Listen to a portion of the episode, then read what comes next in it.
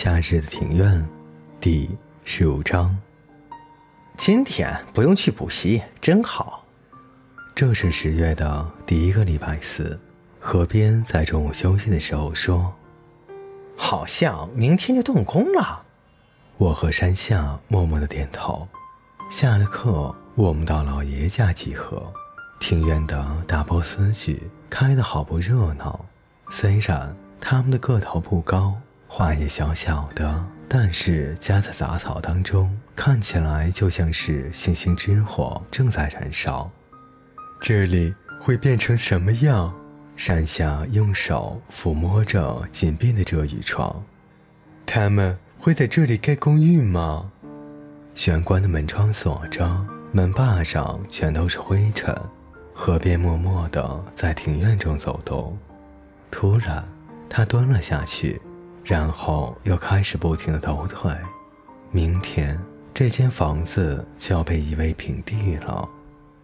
才一个月左右，没有人住在里面，这房子就变得毫不荒凉。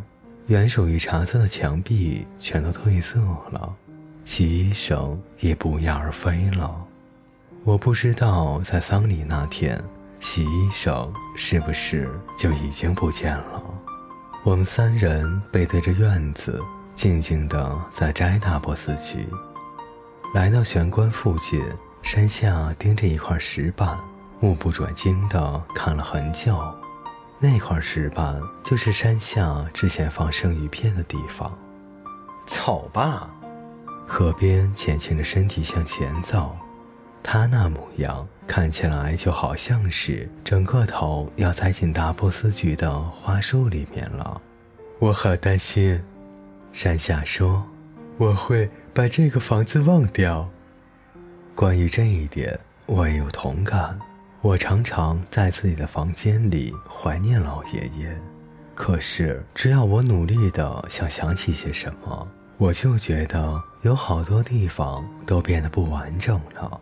而这样的感觉最容易造成我的不安，所以我决定无论如何都要把这块石板记住。我的脑子虽然不好，不过如果我只要记一样，我想我是不会有问题的。我紧闭眼睛，泪水都快被我挤出来了。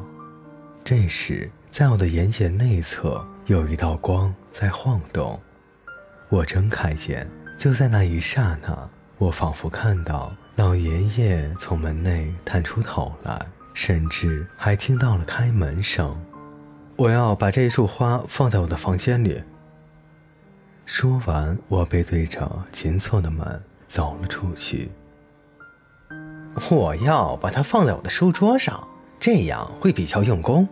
你说的对，就这么办。距离考试的日子越来越近了。我已经不再抱怨连连，我每天就像恶鬼一样拼命地啃着测验题。当花瓶里的大波斯菊枯萎时，妈妈住院了，大概是因为酒喝的太多。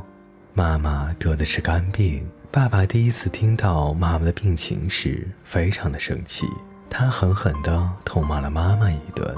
妈妈哭着说：“对不起。”不过妈妈住院后没多久。爸爸就常常在下班以后到医院去陪妈妈。以前爸爸总是拿工作忙当借口，没想到现在爸爸下了班就回来了。虽然妈妈不在家，而我补习班下课的时间也是越来越晚，不过我和爸爸却慢慢的建立了一套属于我们两个人的生存法则。每天晚上，我们几乎都是买便当来吃。但偶尔，我们也会看着妈妈的食谱，做一些简单的东西来吃，譬如烤鱼、生菜沙拉等等。有一次，我还做了蛋包饭，虽然这蛋包饭被我做得一团乱，爸爸还是对他赞不绝口。最让我难忘的是爸爸在某个周日所做的烩饭，那是爸爸花了半天的时间才炖好的。我们把整锅好料带到医院和妈妈一起分享。伤脑筋的是，妈妈竟然一边吃一边哭。不过老实讲，当爸爸用极其温柔的口吻叫妈妈吃时，我也曾经鼻子酸了一下。在回家的路上，爸爸问我：“你将来想做什么？”我吓了一跳，因为从我懂事以来，我就不曾听过爸爸问我这样的话了。我也不晓得。我想了一下，又说：“如果一定要说的话，哦，我想写写东西。”要当作家吗？这回轮到爸爸被我吓到了。小说家吗？哦，对，只是我不知道自己可以不可以。我的耳朵开始发热。我真的很想把一些事记录下来，尤其是一些我不想忘记的事。如果我能够把这些东西整理起来，然后给别人看，那不知道该有多好。爸爸静静的在听我说，有好多事我都忘不掉，像今天的事，我也一定会把它们写下来的。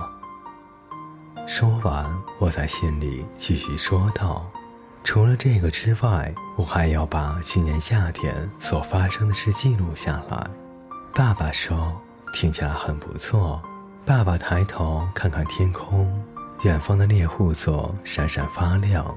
看起来已经是冬天了。由于秋天的努力，我考上了私立中学，爸爸高兴极了。他送给我一本有皮封套的笔记和一支国外的钢笔，另外还附了一张写有“给未来作家”字样的卡片。我心想，爸爸实在是太夸张了。不过看他这么高兴，我也不好再说。其实我最想要的是一台电脑了。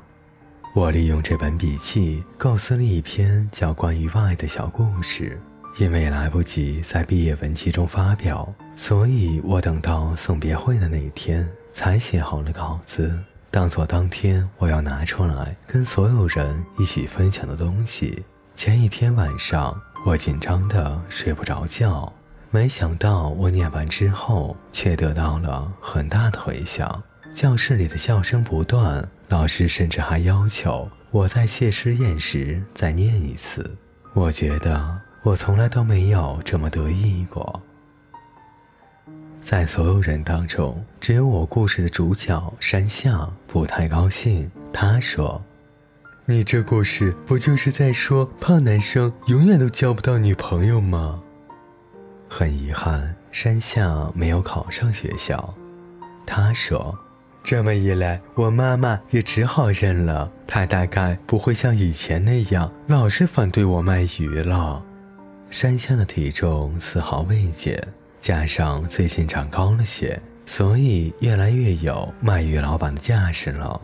河边没有参加考试，他的妈妈要再婚了。因为对方工作的关系，他们全都要搬到一个叫杰克的国家去了。毕业那一天，我们手握着毕业证书，一块儿走出学校。真可惜，山下喃喃地说：“河边好不容易才收到田岛送给他的情人节巧克力，却又离开了。我好羡慕山下和田岛游子、酒井玲子。”因为他们可以去上同一间国中，想到上中学，唯一可以让人开心的就是穿长裤了。我还是瘦巴巴的，看起来像竹竿一样。不过，如果能穿上长裤，一定会比现在更好看一些。到了新学校，应该还会结交到好朋友的。看到沉默不语，山下俨然像代言人那样替我开了口。而且一定也会有像山田松下那样的家伙。我的脑海里不断的浮现这六年来我所遇到的所有的家伙。反正什么样的人都有可能遇到。河边说：“捷克是一个什么样的国家呀？”山下一边走一边用放毕业证书的滚筒在腿间打着拍子。走着走着，我们一起停下了脚步。因为我们又来到了老爷以前住的地方，附近的房子全被铲平了。目前这一带是停车场。我呢，山下低头看着已经铺上柏油的路面，支支吾吾的开口。在这一层柏油的下面，是那片曾经种满大大的波斯菊的庭院。最开始，我妈妈跟我说她要再婚时，我很不能接受。虽然我一直想要一个爸爸，可是，一旦有个陌生的男人说要当我爸爸，我又不想了。而且那一阵子，妈妈经常在星期天打扮得漂漂亮亮的出门，让我更加反感。不过，我也是在那个晚上才认真去想这个问题的。我心想，如果是老爷爷，他会怎么说呢？就这样，你想通了。河边点点头。河边的心情，我很能够理解。我到现在也都常常在想，如果是老爷爷的话。我只要这么想，就可以跳出混乱的思绪，当下找到答案。这和一般人所说的活在回忆当中是很不一样的。我觉得这其中还包含了很大的回馈。我想我应该做得更好才对，即使是到遥远的国外，我们一家三口也可以展开新的生活。我一定要好好的过，而且不这么做不行。河边像是在自言自语，说完还自顾自的点头。你好像大男生了，山下说：“是吗？”“是啊。”再说下去就会令人感伤了。我们静静地往前走，来到转角，三人开始互道保重。我们都找不出其他的话，于是我们兵分三路，我往右。河边往左，山下往前，一步，两步。我们一边缓缓地走动，一边数着步伐。不明就里的人还以为我是个正在与人决斗的武士呢。我原本打算这么一路走回去，可是还走了不到十步，就听到山下大叫的声音：“等一下！”那家伙还站在刚刚的那个转角。我想。当时的我一定是用期待的眼神在看着山下，而掉头而来的河边也跟我一样。看来我们都觉得刚刚的分手方式好像少了些什么。看到我们两人的反应，山下似乎有点受宠若惊，不过他马上露出了一个最圆满的微笑。我忘了告诉你们，我半夜敢一个人上厕所了，我已经不怕了。因为那边有我们的好朋友了，一想到老爷爷，我就好像打了一剂强心针。经过短暂的沉默，河边把镜片后面的那双眼睛睁得大大的，然后发出令人感到唐突的声音说：“说的对呀。”我也跟着猛点头。我一边点头，还一边用力捶着山下的前胸跟后背。山下，你这个混小子！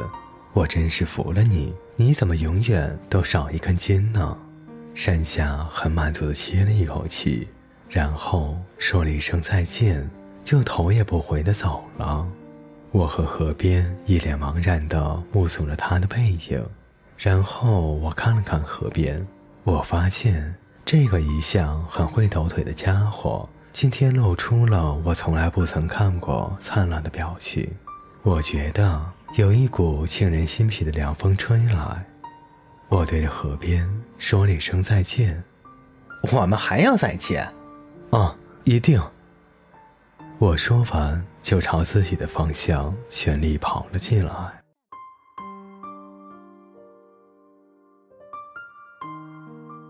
各位听众朋友，本节故事就为您播讲到这里，下一集就将是本书的最后一章后记。那么，我们下期再见。